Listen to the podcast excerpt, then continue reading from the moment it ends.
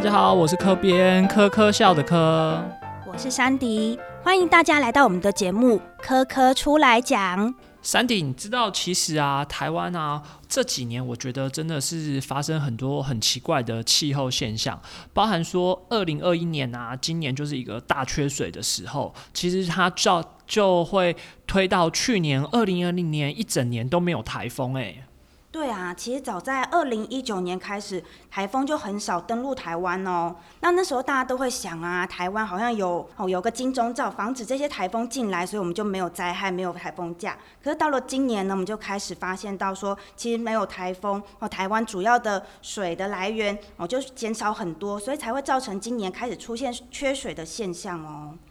对啊，其实我就一直很担心，和我就会联想到说，这样子缺水，还有一些气候的异常，是不是跟世界末日有关呢？对啊，他现在开始要为了缺水去做一些准备，或者政府有一些政策，感觉跟我们看某些世界末日的电影情节有点类似呢。所以，我们今天将邀请到一位并不是世界末日的专家，而是那个地球科学的专家，来跟我们大家分享一下相关的尝试。很高兴邀请到海洋教育资源中心执行秘书陈正昌老师，掌声欢迎 Neil 老师。嗨，大家好，哎，我是呃普通高级中学海洋教育资源中心执行秘书陈正昌老师。那呃非常感谢单位邀请我来跟大家讨论这一集的一个主题哦。我们普通高级中学海洋教育资源中心就是主要针对。高中老师，然后去做海洋教育的相关研习。那希望透过这些研习内容，可以帮助老师认识呃海洋教育的相关职能。那海洋教育其实包含非常的广泛啊，在台湾我们把海洋教育分成有海洋休闲、海洋文化、海洋社会、海洋科学与科技跟海洋资源与永续。那其实今天要来谈的气候变迁啊，它也是属于我们海洋教育的其中一环哦。那首先想先纠正一件事情哦，就是刚刚讲到那个诶气候异常或者是说极端气候，呃，这个气候应该要更正一下，应该要讲天气会比较好一点。我们通常呃会讲极端天气或者是异常天气现象，因为呃天气或者说呃气象跟气候两个的时间尺度会差很多。呃，气候的定义上面会是用三十年的平均来当一个气候值。哦，那今天很冷，今天很热，我今天哇，突然呃有一个龙卷风出来，这种是那个气象的一个尺度现象。哦，所以呃，希望呃未来大家在讲这个极端天气要特别的。注意一下，好，所以也就是说，我们这边也会好好的在今天的集集数里面呢，我们会好好的注意我们的用词，究竟这个现象它可能是短时间的天气，还是长时间的气候？那我们今天后续我们也会好好的注意。那就像老师刚刚说的，极端气候的确是有可能造成世界末日。那哎，极端天气哦，sorry，极端天气的确是有 极端天气有可能造成世界末日。那我想在我的想象中，世界末日分成两种，一种是很热，极度热；一种是极度冷。好啊，那这样其实讲到世界末日，哎，这个定义上面也蛮有趣的啊。我想问，像客编跟那个山迪，呃，你们觉得所谓的世界末日是什么意思？什么样叫做世界末日？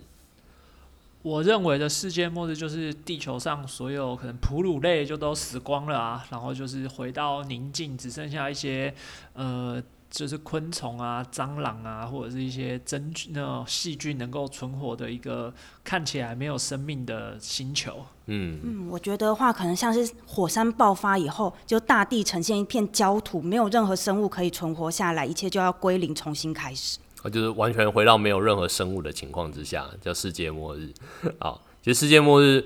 呃，以人类的角度的话，我们还是关心人类的生活嘛，人类的生存。所以，呃，我们比较普遍在说的世界末日，可能就是人类的灭亡这件事情。到底人类的物种能不能生存下去？其实，呃，在那种寒冷的情况之下，还是有很多生物是可以活下来的。那我们就想从先从极度冷的天气开始讲起。哦，讲到极度冷的天气，大家应该就会想到冰河时期，我的感觉跟很多物种的灭亡是有关系的。那其实呢，我觉得，呃，冰河时期它应该也算是一个比较长时间的气候哦。那以现在的状况来讲呢，现在其实是属于呃两百六十万年前有个更新是第四季的冰河期之间的间冰期。那我们一般讲到冰河时期的时候，它通常会有好几个冰期或者间冰期所组成。那现在就是在属于一个冰河时期里面的间冰期。那它通常的原因呢，会包含说，必须要很常年的处于一个低温的环境，水汽要充足，然后地形的呃这些条件都要符合，才会有冰河时期的产生哦。那我想请教一下，但我觉得为什么会突然没来由的很流行这种冰河时期再度来临的世界末日的题材？是因为有可能有什么新的研究或者是什么、什么现象？被发现，让大家重新来思考，说冰河时期会不会再来？对对对对对。哦，对啊，其实那个在地质的事件，就地质的记录里面，就会看到过去呃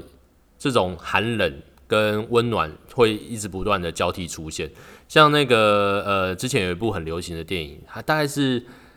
呃世界末日这种题材开创先河的一部电影吧，叫做那个明天过后。哎，那个。好像中国翻译叫做后天，因为它那个英文片名叫做 The Day After Tomorrow。呃，那个明天过后就在谈到那个突然这个因为全球暖化，然后突然转变成进入冰河时期的一状况，然后北美一切都冰封，然后呃自由女神手上拿的火炬就变成冰淇淋这样子。那呃它里面有提到一个呃这种从温暖。转而直接进入到寒冷的这种状况，在地质记录里面有看到，就是这个事件叫做新仙女木事件。仙女木是一种极区的寒带植物，那在那个地层里面有发现到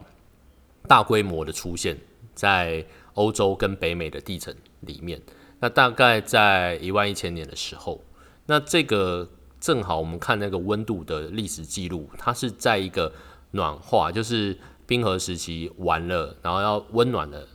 情况下产生的一个小幅度的回冷，而这个小回幅度的回冷是为什么呢？现在推测是跟我们的海洋的温盐环流有关系哦。那所以海洋它会影响到整个气候状况哦。那呃那个环流一旦不流动了，因为暖化让北大西洋的那些冰山融化了，让那个北大西洋的海水变得没有那么的咸啊，不咸的话密度会下降哦，密度不大，它就不会下沉。那个下沉是一个温盐环流很重要的驱动力，那不下沉，那就导致了全球性的这个温盐环流停止，而导致了那个整个全球的气候开始温度下降。好，那这个回冷。持续了呃几千年的时间，哎，那因为有这样的一个事事件呢，我猜可能就让那些那个电影的编剧啊，然后有一个启发哦。不过在那个呃实际的情况之下，它回冷不会回冷那么快啦。那电影是演的非常的呃夸张，就是在那个几年的时间里面，然后我记得一两年、两三年吧，马上就一阵那个。呃，北美都冰封起来了，状况。所以，就是老师的意思是说，这个新仙女木事件，它其实是一个地质的现象，表示说，在探勘地质的过程中，挖到重新挖挖到了这个仙女木这种只会长在很冷地方的树。那原因是因为那个时间点正好是海水不流动了，所以说就是整个星球又变成再度冷起来，是这个意思吗？嗯，对啊。嗯，不过它那不是一个很大的树木啊，它是非常低矮苔原植物，哎，小小的。老师有新仙女木，有旧仙女木吗？啊，有啊，就是说，呃，在比较地层深一点点的地方，也有发生过那个大规模的仙女木化石。那比较早期的，我们就叫它中仙女木，然后更早的话叫做旧仙女木事件。哎，但是最有名、最有名的，在近代，就是因为温暖而这个回冷的。这个新仙女木事件是常常会在呃我们在谈那个海洋影响到气候的一个因因素，常提到的例子。嗯，所以呢，从旧仙女木事件一直到新仙女木事件，中间可能就经过了好几次的气候变化喽。嗯，对啊，所以其实这个冷热的交替哦，在地球的的历史上面是非常频，就是频繁发生，而且是一个自然的事情啊。那我想再请教一下老师，如果说冰河时期要再度来临的话，可能会有哪些征兆呢？哎，这个征兆其实真的蛮不容易被发现的。对，那我们大概因为就像刚刚说，那个气候要长时间的观测，所以呃，今天很冷，或者是今年冬天特别冷，是不是冰河时期要来了呢？其实不能这样做断定啊，就必须要去在更长期的去做观测，才能够知道。哎，所以呃。我们是不是要开始准备世界末日、冰河时时期来临这件事情？呃，可能是那比较比较没办法的。嗯，我们我们倒是要比较注意，诶，地震来临，我们应该要做一些那个防 防灾包这样子，诶，这个会比较快发生。所以老师，即便我们在台湾可以看到一些冰河时期的遗迹，像是雪山圈谷，它有冰斗啊，或者是冰石的擦痕，以及 U 型谷这些典型的跟冰河时期有关的一些呃留下来的迹象。但是呢，短期之内我们应该不用太担心这个冰河时期再次降临。呃，现在应该比较不担心的是冰河时期啊，我们现在比较担心的是那个暖化，哎，所以暖化会造成那个海平面的上升。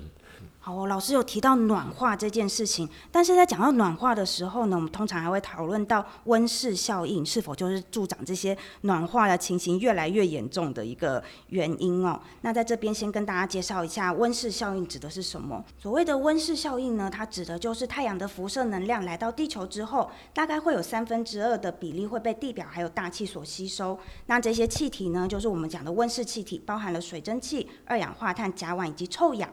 但如果没有这些大气的话，哦，我们的地球没有保温的效果，它可能会来到零下十八度 C，是没有办法让生物，呃，或者是人类生存的。但近几年来，我们之所以会一直讨论到温室效应啊，其实它是有一个增强的循环所存在的。像是如果我们空气中的二氧化碳增加的话，它连带就会像我们刚刚提到的，呃，开始有一些冰的融化啊，会连带的还有水的蒸发等等，那水汽就会增加这一。一连串的循环呢，其实就会使得温室的气体越来越多，而使得温室的效应越来越明显哦。嗯，不过三弟讲的非常好，不过有一点点小小的一个问题，想要修正一下下哦，就是那个刚刚三弟提到，就是太阳辐射进来有三分之二被大气跟地表吸收。呃，其实我们要再切细一点点，太阳的辐射它是比较偏在短波长的哦，那。多半是在可见光的波段，温室气体它会去吸收的辐射是长波段，尤其是红外线那个波段。所以那个太阳辐射进来之后被地表吸收，地表温度上升之后，地表会用红外线的方式辐射，啊，往外辐射的时候，因为有这些温室气体去吸收了红外线，所以把能量。保留在地表附近，而这就是所谓的温室效应。所以关键的条件在于那个地表的长波辐射。哦，那太阳的短波辐射是直接加热地面，让地表的温度上升这件事情。哦，那呃，所以刚刚最后提到那个二氧化碳如果增加，或者是说我们地表的温度更高，让那个水变成蒸发到大气里面，水汽量增加，水汽跟二氧化碳都是一个。呃，温室气体，那它们的量增加的话，它就会保留更多的地表长波辐射在地表附近，所以这也就是为什么我们最近哦会越来越担心，呃，温室效应过强，然后越来越强，让我们的那个整体平均温度逐渐上升的一个。关键因素。那老师，我还有一个常见的问题想要请教老师，就是说，说到刚刚说到洋流啊，那我们很常听到说温室效应跟圣婴现象，是因为温室效应而造成圣婴现象的吗？是这个样子，还是说他们之间有什么样的关联性呢？嗯，很好的问题耶，因为圣婴现象，呃，大家好像都会觉得好像跟那个全球暖化或气候变迁有关，呃，就是跟全球暖化有关，但实际上，呃。它的关系是很遥远的，呃，就是说，或者是说，呃，目呃没有直接的关系啊。我们先说一下声音现象是什么东西啊？声音现象呃最早的时候被提出来是秘鲁那边的渔民啊，他们在圣诞节前后出海捕鱼都捕不到，哎，那为什么捕不到嘞？那呃当时当然没有办法去解释，就认为是上天的影响，哎，所以就这个用宗教来解释。但我们现在用科学的角度去看的话，其实它就是因为当年的赤道东风变弱了，赤道东风变弱了，秘鲁那边的表面海水没有办法往西传送，没有办法往西传送，就不会有由下而上的永生流。哦，那海洋的深层会有很丰富的营养盐，如果有由下往上的永生流，这时候就会有很多的鱼可以呃吃这些。呃，很多的浮游生物可以吃这些营养盐，那有浮游生物就会有鱼，那有小鱼就有大鱼，所以秘鲁的外海常年都是一个很丰富的渔场。哦，这是因为呃平常正常的情况之下，那个赤道东风把表面的海水由东向西带，然后会有由下而上的永生流在秘鲁的外海，然后然后会有渔场。可是声音现象发生的时候是东风变弱了，赤道东风变弱了，那个。永生流减少了，所以不太会有营养盐到表面来，不会有浮游生物，不会有小鱼，不会有大鱼，就自然不会有人类在那边有办法捕得到这些的鱼。哦，所以呃，从这个现象，然后我们就会发现到，呃，在现在的这个卫星的观测，然后还有对那个海域的海温的观测，就会发现到说，诶，这件事情其实还还蛮频繁出现的，它是一个年纪变化现象。就是大概三五年会产生一次，在秘鲁的外海哦，东太平洋那边，它的海水会异常的温暖哦，增温哦。当那边的海水温度比平常来的高温的时候，我们就会叫它声音现象。对，那不过呃。这个全球暖化会不会对声音现象产生影响呢？我们现在会看到新的研究是说，有一些新形态的声音现象，它增暖的地方不是只有在东太平洋，它可能是在中太平洋、太平洋的中间就异常的增暖。哦，那所以呃，的确，这个全球暖化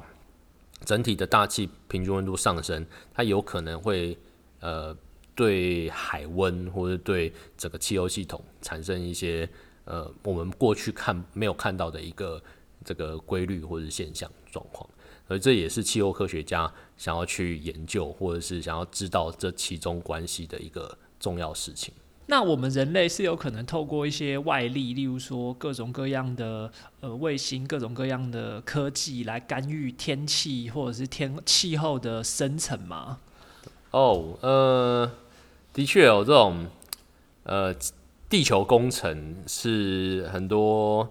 呃脑洞大开的科学家想要做的事情。对，其实早期的时候比较多，大家关心的是那个，比如说剧烈天气的呃消除啊，比如台风，呃总是会带来灾害嘛。那有没有办法让台风转向啊，或者是消灭台风啊，或者甚至是呃科幻一点，制造一个能够呃创造出来的人工台风去摧毁敌国？的军事基地或者什么的，呃，那当然这都还在科幻的一个层面上面了。科技上面，我们其实对天气的影响，人类的确是不太有办法啊。那主要就是因为呃，这个大气里面的能量啊，其实远超过我们人类能够控制的一个范畴。那可是现在都是一些发想而已啦，然后。呃，真正要去实现都是在一些科幻电影里面，而这些科幻电影里面，通常好像去改变这些天气，后来都不是一个好下场。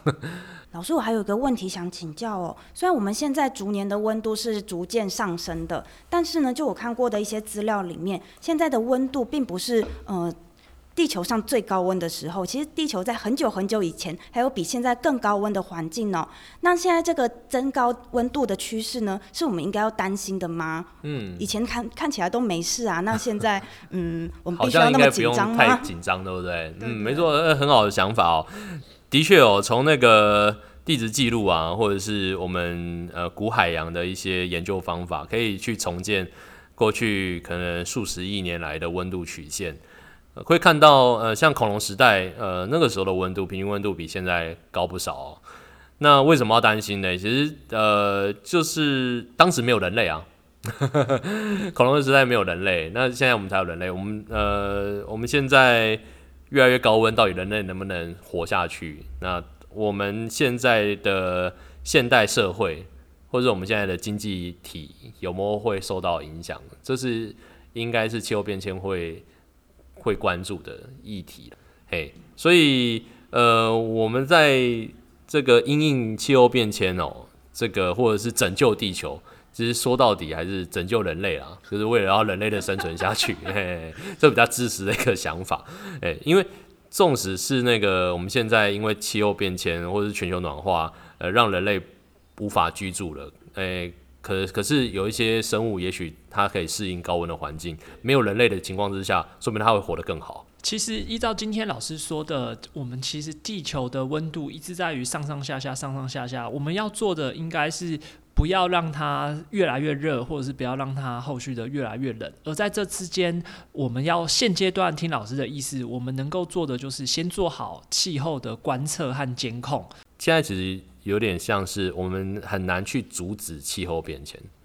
我们应该是要去针对气候变迁做出调试。呃，气候变迁调试是未来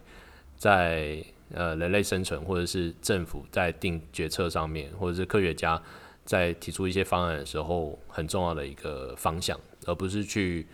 阻止它，因为没办法阻止。嗯，诶，老师，我想到的是，人类啊，其实对于环境的影响，像我们是开开车或者是呃建设工厂这些排放出来的温室气体，会对大气产生一些不好的影响嘛。但其实我们每个人也可以从节能减碳呐、随手关灯呐这些小小的动作，来改变这个世界的气候变迁。诶，其实刚刚提到那个。节能减碳是要随手关灯嘛？其实像现在那个很多生活形态也做可以做一些改变啊。像在那个台北市，好像其实我们也太不太需要开车、骑车啊，坐那个大众运输工具都很都很方便。然后那个呃，像现在那个摩托车啊，也有电动车嘛。然后汽车也越来越多，车厂都有在做电动车。我不知道那个科边跟那个山迪，你们有接触这个电动车吗？我自己的摩托车就是电动的哦，嗯，我实践的更彻底，我都是走路上班的。哦，那真的是 非常的、非常的无碳生活。哎，那个，对啊，我自己现在的摩托车也是电动的。其实电这件事情，呃，是未来一个我们能够得到比较纯净能源，或者是呃，可以去改变、减少碳排放量的一个还蛮。蛮好的一个趋势啦，而且现在在那个绿能的发展上面，也是全世界在努力的方向。那减少那个化石燃料的使用，那就可以减少二氧化碳的排放。所以像呃风能的发电啊，或者是海洋能的发电，那这一些能够让我们呃就把这些比率调高，然后可以让这个永续能源越来越好。我觉得是还蛮重要的一件事情。那其实像那个欧洲有些国家，他们做的蛮彻底。像我知道的是，像那个德国那边的那个气象单位，他们那个研究学者哦，呃，出差他们不太喜欢出差，尤其是出国。那那个在我们这边听起来，好像就出国出差还算不错一件事情嘛。那为什么他们那个德国的这些科学家研究人员不喜欢出差？因为听说是他们。他们出差是要填那个碳排放的足迹，嘿，所以他们那个来台湾哦，他们住的那个饭店也不能住那个呃五星级、六星级，因为那碳排放太太高了，他们就必须要住那个可能是 A M B N B 啊，然后从机场到那个饭店哦，也不能那个我们派车去接他，还要那个坐那个大众，要坐客运这样子，哎，派车去的话，他还说哦不要不要不要，这样会超出他的碳排放。等于他都要记录这件事情，这样子，所以他们其实真的落实的是还蛮彻底的。哦，所以呢，很多事情我们都可以从生活中的小事情开始改变啊。像我们今天来到现场呢，我就看到课边还有老师，你们使用的杯子是一次性的塑哦，这，样不太好。一次性的纸杯，而 山迪所准备的呢是可以无限使用的保温杯。哎，所以呢，我们刚刚听老师分享到，其实世界上有越来越多的国家，越来越多的人对于绿能或者是碳足迹有相当的意识。那我们也可以从调整生活开始，哦，用人为的方式来减缓这个温室效应的现象，或者是它一个增强的循环哦。那我们今天的节目就先就到这边。今天非常感谢老师跟我们分享整个地球气候的变迁，还有就是给我们一个证明、一个正确的观念，告诉我们说气候跟天气是不一样的东西。嗯，好，我们谢谢老师，也谢谢大家收听，拜拜。拜拜，拜拜。